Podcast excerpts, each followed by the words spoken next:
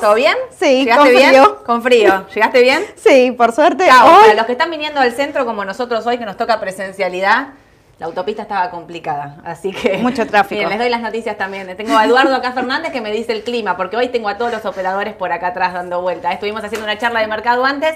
Me estuvieron contando un poquito todas las últimas novedades para que yo les cuente a ustedes, porque son días claves en Argentina y en Estados Unidos. Estoy repetitiva, siempre parezco con lo mismo, pero créanme que son días claves, es muy importante lo que está pasando en todo el mercado en general. Eh, Estados Unidos, obviamente con inflación y demás, vamos a contarles un poquito qué es lo que está pasando eh, con Powell, que es el presidente de la Reserva Federal, y Argentina con esta mega licitación súper importante que tenía el 28, estuvo haciendo un, un anticipo de esa licitación, les vamos a estar también contando un poquito en general de eso. Los índices apenas positivos, apenitas. Apenitas. No mucho. Así que estamos todos pendientes de lo que diga Powell eh, hoy durante el día, porque ya empezó a hablar ayer. Sí, habló ayer y hoy empieza de nuevo contra la Cámara de Representantes. Ahora en minutos empieza la conferencia ya. Perfecto, así que todos atentis ahí a ver qué está diciendo, porque de eso va a depender, obviamente, qué es eh, lo que pase con los índices principales y con todo el resto del mercado, ¿no?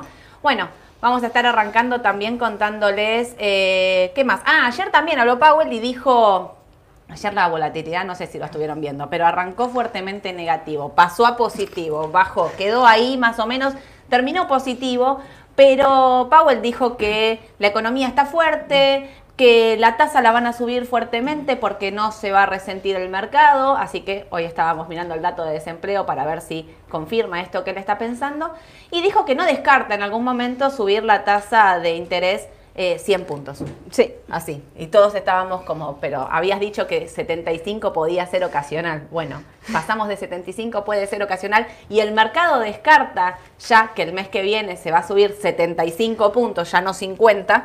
Pero lo que están diciendo es, bueno, quizás, y si esto no frena, 100 puntos se pueden Son subir posibles. Esa es la confianza que tiene Powell sobre la economía estadounidense. Sí, dice que está muy fuerte, que el mercado está muy sostenido y que la suba de tasas, todos sabemos que la suba de tasas genera recesión.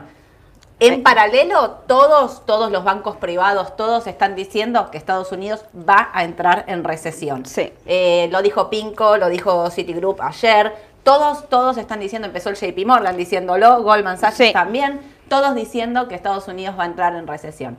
Así que, pero bueno, ahí les hice medio un anticipo. Si les parece, entonces vamos a arrancar con la mañana del mercado. Les voy a empezar contando las noticias más importantes. Voy a empezar por Argentina. Licitación. ¿Se acuerdan que les dije que el 28 de junio iba a haber una licitación súper importante de Argentina en pesos? Eh, recuerdan lo que pasó hace un par de semanas, se rompió la curva de bonos SER, esto quiere decir, hubo una venta masiva de, de bonos en pesos Sí. y esto hizo que las tasas se dispararan. Esa plata, a su vez, fue al dólar. Entonces tuvimos dol- suba del dólar del 15% en un par de días y rendimientos de bonos en pesos de más del 20%. Todo apuntaba a, muy importante, la licitación del 28, de martes 28 de junio, porque se licitaban 590 mil millones de pesos. Una bestialidad, una locura. Bueno, ayer el ministro Guzmán, para no llegar a la fecha justa y, y acortar los tiempos, digamos, lo que hizo fue llamar a una licitación anticipada. Esto lo hizo también para que pueda participar el Banco Central. El Banco Central no puede participar de licitaciones primarias y tiene que eh, operar únicamente en el mercado secundario. Esto quiere decir en pantalla, como compramos y vendemos nosotros, para que ustedes entiendan. No- Nosotros podríamos licitar una, una letra, el Banco Central, por su carta orgánica, no puede hacerlo. Entonces, lo que hizo el ministro fue ayer adelantarse, habló con los bancos privados para que salgan a, respal- a respaldarlo, sí. puso letras a agosto, a septiembre y a diciembre, tuvo una excelente colocación porque pudo reducir en casi el 50%, 60%. 60%, eh, la licitación de que vamos a tener el 28 de junio. Entonces ahora sí, ahí van a quedar 298 mil Sí. millones, igual es una bestialidad, porque ahí sí son casi todos eh, privados, digamos. ¿no? O Exacto, sea, sí. Recordemos también que letras tienen eh, todo lo que es eh, ANSES, bueno, todos los fondos del Estado también tienen muchísimas letras, pero lo importante acá es ver si estos privados realmente van a confiar en Martín Guzmán, si realmente van a confiar de nuevo en la deuda en pesos y van a licitar. Porque si eso no ocurre, yo te digo que eso va caminito así, derechito al dólar, sin escala, ¿sí? Entonces, eh, y también, ¿qué hace, no? Digo, si no llegara a licitar eh, la totalidad de estos 298 mil millones de pesos, o sea, tiene dos caminos. O, o imprime, digamos, pesos, o sea, Emitir. emitir pesos, gracias. o, eh, o reestructurar esa deuda. Obviamente reestructurar la deuda no, no es el mejor camino. En todo caso, eh, emitirá. Si emite, esos van al dólar y a su vez genera la inflación. Y estamos colocando letras que están atadas a la inflación porque son por ser no quiero ser negativa, pero el escenario es altamente complicado. Entonces, como siempre les digo, estén muy atentos. Esto de hoy es un buen eh, inicio de camino, ¿no? Digamos, haya podido reducir en un 60%, como me decía Pri. La licitación es buenísimo pero atentis, porque esto sigue camino al 28 y tenemos que ver qué es lo que pasa ahí para los pesos, para el dólar. Hay que ver si el privado vuelve a confiar en estos títulos del claro. que bueno, que como dijimos, antes los vendieron grandes tenedores, hay que ver si vuelven a confiar y volver a adquirirlos y bueno, poder lograr cumplir con los vencimientos de este, año, de este mes. Exacto. Lo bueno es que cuando ayer licitó estas letras había puesto agosto, septiembre, diciembre. La de agosto casi no, no tuvo eh, eh, licitación, digamos, casi nadie la quiso, se fueron todos a diciembre. Con lo cual, bueno, es un alivio. Es un alivio para el corto plazo. Diciembre ya me imagino. Supermart. Ya me imagino de acá a diciembre diciéndole Supermartes de licitación de letras. Por Dios. Es parece que nunca termina esto.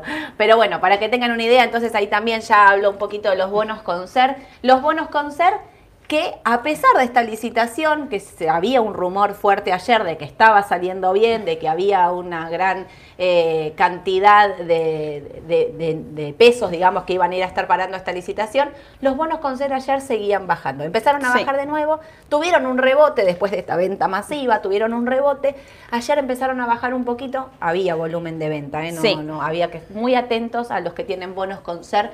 Entonces, a ver, la licitación de ayer para mí es optimista, o sea, tendrías que pensar que de acá al corto plazo puede haber, o sea, no tendrían que estar bajando más. No, deberían poder recuperar algo. desarmando posición de, de, bonos con ser y entonces eso hace que empuje las cotizaciones para abajo.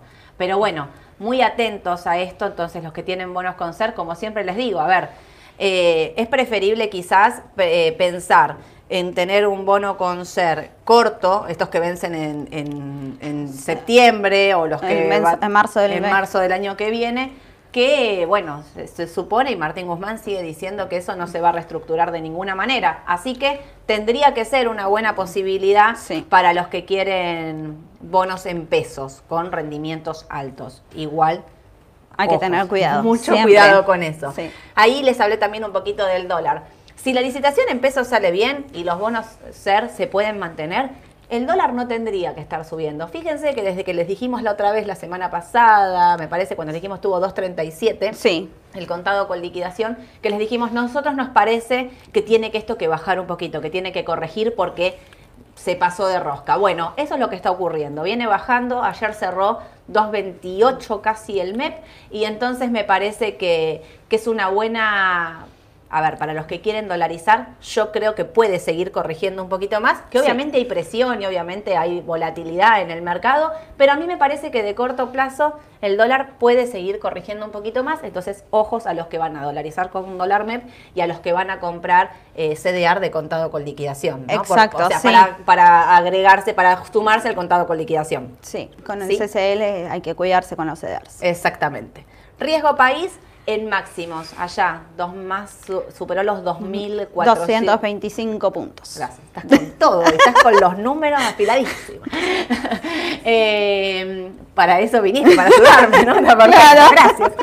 Eh, superó entonces esos 2.200 puntos, está en un máximo, está a valores eh, de cuando reestructuramos la deuda ya en octubre de 2020, cuando se reestructuró la deuda de los bonos eh, privados, obviamente, estábamos en este valor. Creo incluso que estábamos un poquito por debajo de este valor. Así que subió como un 17% en el mes. Esto tiene que ver, obviamente, con los bonos a L30, GD30, a E38, que ahora no se salvo. Venían ahí zafando los más largos ya también cayeron. AL30, GD30, sobre todo lo que se mira en el corto plazo, en mínimos, 22 dólares. De remate, de recontra default. Los credit default swap, los que operan en Estados Unidos a 5 años, dan un 98% de probabilidad de reestructuración de la deuda. Esto quiere decir, el 98% piensa que la de Argentina no va a pagar y que va a reestructurar estos bonos. Bueno, Ayer estaba mirando un ratito Twitter y decían, muchos hacían la cuenta de, si, si compro un bono a 23 dólares y lo reestructuran, igual gano plata. Bueno, hay que ver cómo es la reestructuración, ¿no? Ahí hay como mucho... Eh, como mucho eh, especulación, porque realmente no sabemos si se va a reestructurar, no sabemos cómo se va a reestructurar, no sabemos si van a pagar cupones, si no... claro, no está nada definido, nada, es especulación pura. Que reestructuramos esta deuda hace eh, dos, años. dos años, octubre del 2020. Así que, bueno, nada, en fin, atentis a eso, no sabemos si realmente esto va a ser así. Muchos piensan que es una oportunidad, de compra, en estos precios. Sí. Puede ser, al menos para un rebote técnico, podría ser si estamos en mínimos, pero bueno, realmente es un riesgo enorme porque vemos que no hay un indicador, digo, sumado a la presión de los bonos y las licitaciones y demás, en el corto plazo que nos haga pensar que eh, esto puede ser de otra manera. Exacto. Bueno, Argentina más o menos. Ya está cerrado. Salimos entonces, como hablábamos antes, Powell, el presidente de la Reserva Federal, va a estar hablando eh, hoy de nuevo por segundo día. Ayer dijo esto de que podía subir la tasa, incluso hasta 100 puntos, que había que la economía de Estados Unidos estaba firme, que no había que eh, que él no tiene un miedo a la recesión. A pesar de que todos están diciendo que Estados Unidos va a entrar en recesión, él dice que no. Él dijo que las tasas, que subir las tasas sí genera recesión, pero él confía mucho en la economía estadounidense, que es muy fuerte, entonces a él no le va a pasar no sé, yo hago así, cada uno, cada uno. Todos los privados dicen que Estados Unidos va a entrar en recesión, que esto es un hecho y entonces que hay que andar con muchísimo cuidado con todos los papeles, digamos, obviamente, ¿no? Si él sigue subiendo la tasa, como decimos siempre, lo tecnológico muy perjudicado eh, y lo que es, eh, se salvaría o lo que es mejor es lo de consumo, básico sobre todo, ¿no? Pero bueno, el petróleo está bajando y está bajando fuertemente. Ya ayer bajaba un 6%, hoy sigue corrigiendo. Powell hizo una presentación para que se sacara un impuesto por 90 días, que es un impuesto federal. Y esto tiene que ver para que bajen los precios, ¿no? Porque él sabe que la inflación está altamente afectada por el precio del petróleo. Sí, el consumo de energía elevó mucho los precios. Exactamente. Así que, y aparte está petróleo, gas, todo. Recién me decían algo de Alemania. sí, Alemania hizo una división, va um, a, subdividir el gas para poder mejor administrarlo, entonces tocó precios máximos de tres meses. Ok, bueno.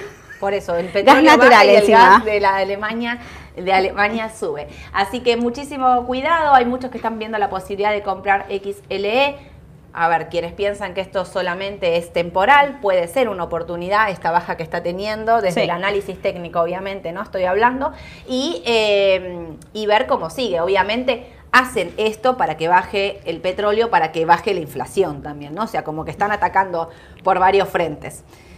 Oro estaba bajando también. ¿Por qué está bajando? Porque obviamente cuando la suba de tasas o este rumor de que la tasa puede llegar a subir más, lo que hace es fortalecer al dólar. Cuando el dólar sube, el oro baja. Así, lineal. A pesar de que el oro es una fuente de una reserva de valor y sobre todo en momentos donde se puede llegar a, a ver una recesión, es un refugio. Bueno, de corto plazo puede estar pasando esto, ¿no? Que como el dólar se valoriza, el oro baja. Pero bueno, finalmente nos deja de ser uno de los metales más importantes y de refugio que va a haber. Entonces tampoco lo vemos bajando mucho más que esto. Y muchos sí piensan que también es una oportunidad de compra. El oro sí, para los que quieren eh, diversificar y ponerse bien conservadores, que puede ser una oportunidad. Índices, les decía antes, están ligeramente positivos, muy poquito, no, no estaban. Vino el dato de eh, desempleo y vino eh, mal Vino mal.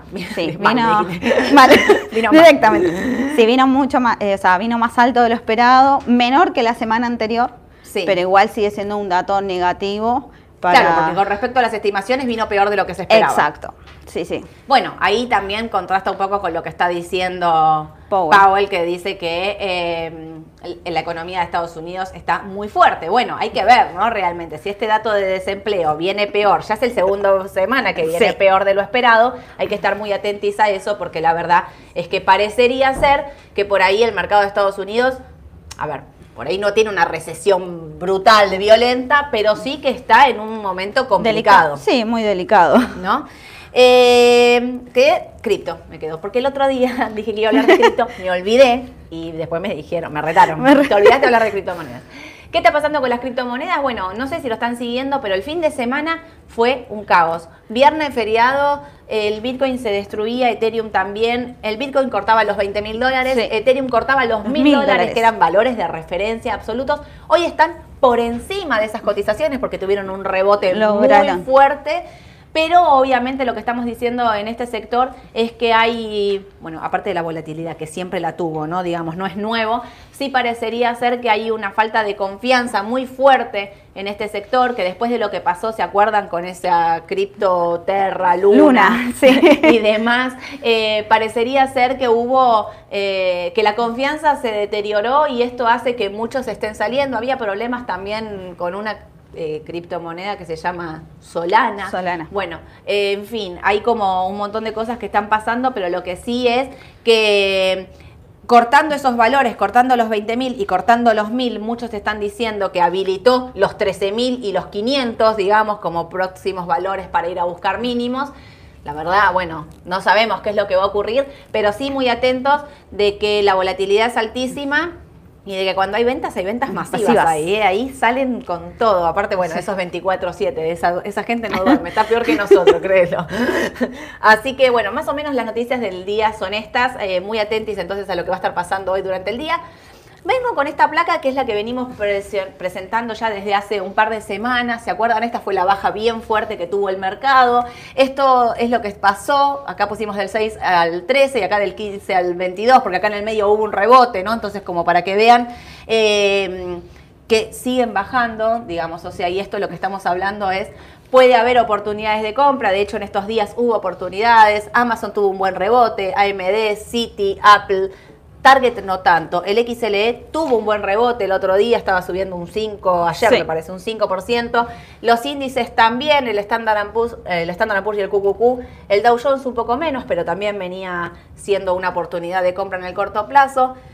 Yo repito, ojo, estos papeles están todos para un rebote desde la T, entonces es muy bueno, ¿no? Sí. Aplicar los stop, como decimos siempre, si el mercado se da vuelta y empieza a bajar, porque el Standard Poor's lo que sí cortó los 3.800 y eso hace que haya habilitado otros valores totalmente distintos. Hay que ir a, puede ir a buscar mucho más abajo.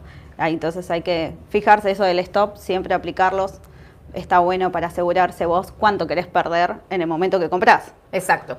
Eh, ahí me estaban preguntando, justo a punto de entrada del SPY, yo esperaría lo que dice Powell hoy. O sea, desde la T puede ser una oportunidad de compra, eh, pero ah, eh, esperaría, porque es un rebote de corto plazo, porque estamos hablando de rebotes contratendenciales en una tendencia bajista. Entonces, hoy vemos que recién antes de conectarme, no sé cómo seguirán ahora, pero estaban apenas ligeramente positivos, 0,5 más o menos, sigue estando así, sí, ahí me dicen que me confirman que sí. Así que yo no sé si entraría en un índice ahora, sino que esperaría a ver todos los cómo, datos. cómo sigue, ¿no? Me parece. Eh, para los que están, estamos hablando del, corto plazo, ¿no? Del rebote técnico directamente. Bueno, para el rebote técnico yo creo que esperaría un poquitito. Eh, mm, eso para el Standard Poor's. Los que están mirando el Dow Jones, eso sí puede ser eh, una oportunidad de corto plazo si las digamos, si estos sectores, digamos, sobre todo el, Caterpillar y, de y demás, de la industria, no termina de caer, pero yo insisto, hoy es clave lo que diga Powell para los próximos días de mercado, ¿no? Me parece que, va a estar ahí. También hay que recordar que la semana que viene es principio de mes, entonces empiezan a conocer los nuevos datos económicos, dato de empleo, dato de inflación de Estados Unidos. Sí. Entonces hay que también tener cuidado en estos últimos días que viene el nuevo mes ya. Sí, obvio. Y esto no solo pasa en Estados Unidos, sino que esto también está pasando en Europa. Antes de conectarme me contaban también los chicos, vino la eh, inflación eh, en Inglaterra, que vino 9 puntos. La semana que viene viene Alemania y se espera 8 puntos de inflación. O sea, hay inflación en todo el mundo y todo el mundo está subiendo sus tasas, ¿no? Entonces hay que tener, el Banco Central Europeo está hablando de lo mismo. Entonces, muy, muy atentos a esto. Miren, ¿y por qué estoy haciendo hincapié en esto? Porque tenemos puesto todo tecnológico, AMD, Amazon, Nasdaq, el Standard Poor's, Apple, todos sectores tecnológicos que si sube la tasa o si Powell hoy llega a decir, bueno, sí vamos a subir 100 puntos el mes que viene, olvídense, hay que salir de ahí. Por eso eh, insisto en aplicar los stop y mantenerlos bien. Eh, a ver, esto es como mirar, el que opera de corto plazo tiene que mirar el minuto a minuto porque esto se da vuelta muy rápido, porque Estados Unidos está teniendo una volatilidad altísima. Hablando de volatilidad, ayer estaba mirando y no me quiero olvidar. El índice de volatilidad, el VIX, que es el índice del miedo también, viene teniendo mínimos ascendentes. Esto quiere decir que es una tendencia negativa, es una tendencia bajista. Recordemos que los índices están en una tendencia bajista, el Standard Poor's sobre todo y el Nasdaq, porque bajaron más de un 20%. El Dow Jones todavía no, pero sí me parece que esto puede ser eh, por eso digo, para el rebote de corto plazo, atentis con esto, ¿sí? Porque hay mucho tecnológico. Citi, eh, porque lo tenemos puesto como el único banco, pero todo, hablamos de todo el sector financiero, menos de Wells Fargo, porque Wells Fargo tiene muchas hipotecas, las hipotecas están en máximo y esto puede, eh, hay, a ver, como más cantidad de gente que tiene dificultad en pagar estas hipotecas y más cantidad de gente que pide menos, hipotecas, ¿no? Entonces, esto, ¿por qué? Porque está en una tasa altísima, más del 5% o sea, nosotros esa tasa ni, ni, nos la soñamos, pero para ellos es una locura. O sea, estamos hablando de gente que siempre tuvo tasas de hipotecas del 1,5, 2, y hoy están en el 5%. Entonces, ojo con Wells Fargo, que es un banco minorista, sobre todo de, em, digamos, de hipotecas, y entonces no lo metemos en esta categoría. Citi y todo lo que es el resto del sector financiero, con el XLF, que es el ETF de financiero directamente, eh, están para un rebote desde lo técnico, ya vienen rebotando un par de días, pero digo, la volatilidad es muy fuerte. La suba de tasas, obviamente, las beneficia a los bancos, pero si llega a haber, o sea, la recesión hace que no, ¿no? Exacto. o sea, en todos los sectores. Pero bueno, ahora voy a contestar un par de, de preguntas. Eh, ¿Me conviene comprar oro, el lingote o cómo hago? Mira, yo si tendría que comprar oro, ni lo dudo. Antes que comprar el lingote, que tenés que comprar el lingote en un lugar que te den un certificado. Los certificados hay que tener mucho cuidado porque hay muchos certificados de oro trucho. Entonces hay que ver dónde lo compras y dónde lo guardás. Después también me parece que la mejor alternativa para comprar oro es operar por el mercado bursátil. Digamos, en Estados Unidos tenés un ETF que es el GLD que replica el 99,9% las reservas de oro del banco, de los bancos centrales del mundo. Y está alrededor de 170, dólares más o Dólares. O sea, directamente, porque equivale a 10, ¿no? Digamos, es un décimo.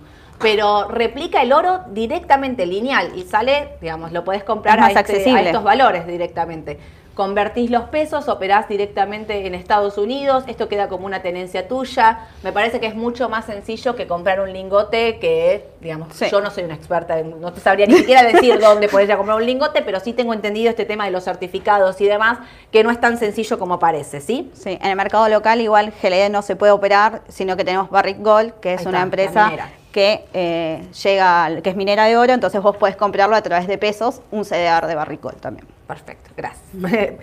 Eh, juicio IPF en Estados Unidos. Bueno, me había olvidado hablar de IPF. IPF ayer salió una, un fallo. IPF tiene dos juicios. Uno que es en Delaware, que es por contaminación y demás, del 2000. Eh, del 95, si no me recuerdo. Si no mal no recuerdo, del 95.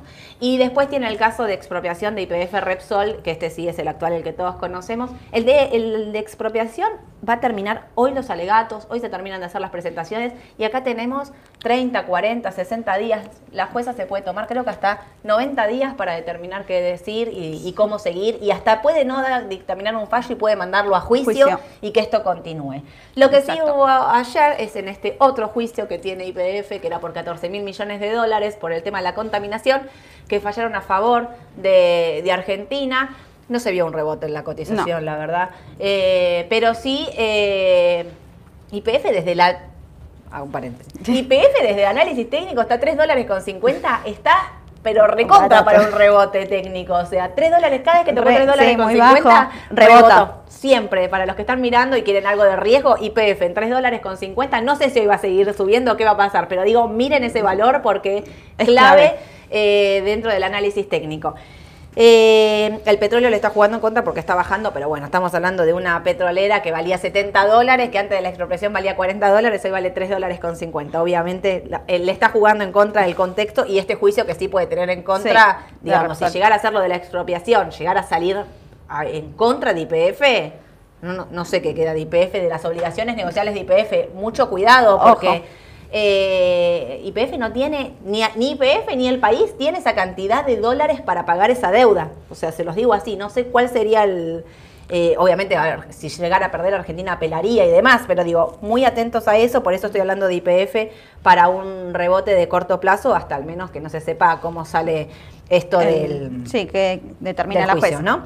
Eh, ¿Qué más me preguntaron? Punto de entrada para el SPY, ya lo contesté. Me conviene comprar oro, ya contesté. Juicio de IPF, el petróleo está bajando. ¿Qué opinan de los bonos del Tesoro de USA de tasa flotante? Yo. No sé, Ahí hay que hacer un stop. Yo no compraría ningún bono del Tesoro de Estados Unidos en este momento. No en este momento de suba de tasa. Me parece que todo lo que es eh, mercado de renta fija en Estados Unidos. Uno puede pensar, bueno, pero me rinde, no sé, un 3% de acá a un año y la inflación es del 8%, igual sigue siendo una tasa negativa, pero por lo menos le resto ese 3%. Bueno, pero te tenés que quedar un año. La liquidez en este momento a mí me parece que cuenta mucho más que ganar ese 3%, porque vemos que los papeles cuando rebotan, rebotan 15% en dos días. Digo, o sea, la volatilidad está ocurriendo esto. Eh, no me parece que sea un buen momento todavía para comprar eh, bonos de Estados Unidos, puntualmente porque Powell está diciendo que la tasa la, sigue, la va a seguir subiendo y esto está descontadísimo. Pero ahora sale a decir que primero eran 50 puntos, después 75. Ahora ya habla de 100 puntos así como, como quien no dice la cosa. A mí me parece que no es momento para comprar renta fija en dólares. Bueno, los emergentes también estamos complicados por eso. Digo, repito un poco lo de antes, riesgo país que Argentina que sube. También tiene que ver con eso. Los bonos en mínimos y rendimientos altísimos, si Estados Unidos sube su tasa de referencia, todos nos tenemos que acoplar a eso. Y entonces me parece que hay que tener mucho cuidado y yo no compraría bonos del Tesoro en Estados Unidos en este momento. Y me preguntan si el contado con liquidación está barato, como para vender algunos CDR y comprar Coca-Cola, eh, Walmart. Eh, yo creo que el CCL está bajo, que bajó bastante en estos últimos días. Creo que puede corregir un poquito más, estoy especulando al límite. Está muy mal lo que estoy haciendo, porque bajó un montón ya, pero no, yo creo que en el corto plazo puede seguir bajando un poquito más. Y sí, creo que Coca-Cola, Walmart había venido con ese dato muy malo y tuvo esa baja, que fue la baja más grande de los últimos, no sé, 30 años, por poco, pero sigue siendo una buena alternativa, digamos, de inversión para los que están acá en conservadores. En el corto plazo, repito, me parece que el dólar eh, si todo la licitación y todo sigue parejo y no hay venta masiva de bonos, puede seguir corrigiendo un poco puede seguir corrigiendo un poquito más y sería lo lógico después de subir 15%, 17%, en tres días fue más sí, sí, fue un descontrol. Así que me parece que sí.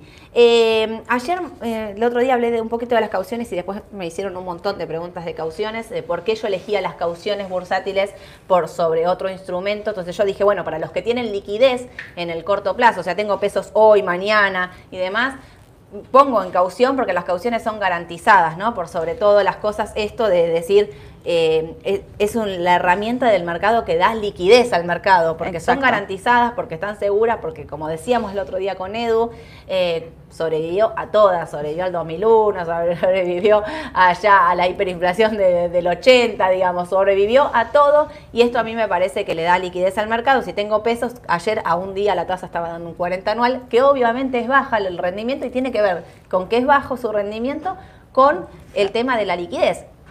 ¿Por qué muchos usan esta herramienta? Utilicen esa herramienta si tienen fondos líquidos durante día a día, ¿no? Primero, por un lado. Y segundo, utilizan también esta herramienta pensando en que eh, si, a ver, si yo no sé qué va a pasar con el dólar, pongo mis pesos en caución un día, dos días, tres días, lo voy haciendo diario porque me da la posibilidad rápido de irme a un activo dolarizado. Digo, ¿no? Supongámosle los que estaban en, en caución eh, colocadora allá cuando se cayeron los bonos la semana pasada, cuando se cayeron los bonos en pesos. Esa gente en un día compró un bono, hizo el parking y al día siguiente tenía dólares en su cuenta. Recordemos que pasó 2.11, 2.15, 2.20, 2.25 y siguió subiendo. Bueno, Si tenés un plazo fijo tradicional, obviamente tenés 30 días y no lo podés hacer. Y los que tenían, obviamente, fondos comunes de inversión, tenían el TEM, eh, temas 2 y los bonos estaban cayendo. Digo, a mí me parece que diversificar entre todas las herramientas es lo bueno. Sí. ¿No? Así que, pero bueno, creo que ya dije, contesté todo más o menos. Tengo un montón más, pero bueno, los voy a dejar para el jueves. El jueves eh, voy a estar con eh, Mauro y vamos a estar, hoy es jueves, ¿no? Me están haciendo señas del martes, perdón. Tuve semana corta y se, me, volaron los patitos. El martes voy a estar con Mauro, vamos a estar haciendo, eh, vamos a seguir un poco el análisis técnico de los tres índices principales y si alguno tiene algún papel o algún análisis técnico que quieren que veamos puntualmente, nos escriben, nos lo dicen y Mauro se va a encargar de, analizarlo y de contarles todo. Así que como les digo siempre, bueno, muchas gracias por vernos, gracias Priscila por todo. Eh, suscríbanse al canal de YouTube. De YouTube. Gracias. suscríbanse al canal de YouTube, síganos en las redes y bueno, que tengan un excelente día. Un saludo a todos. Chau, chau. Chao.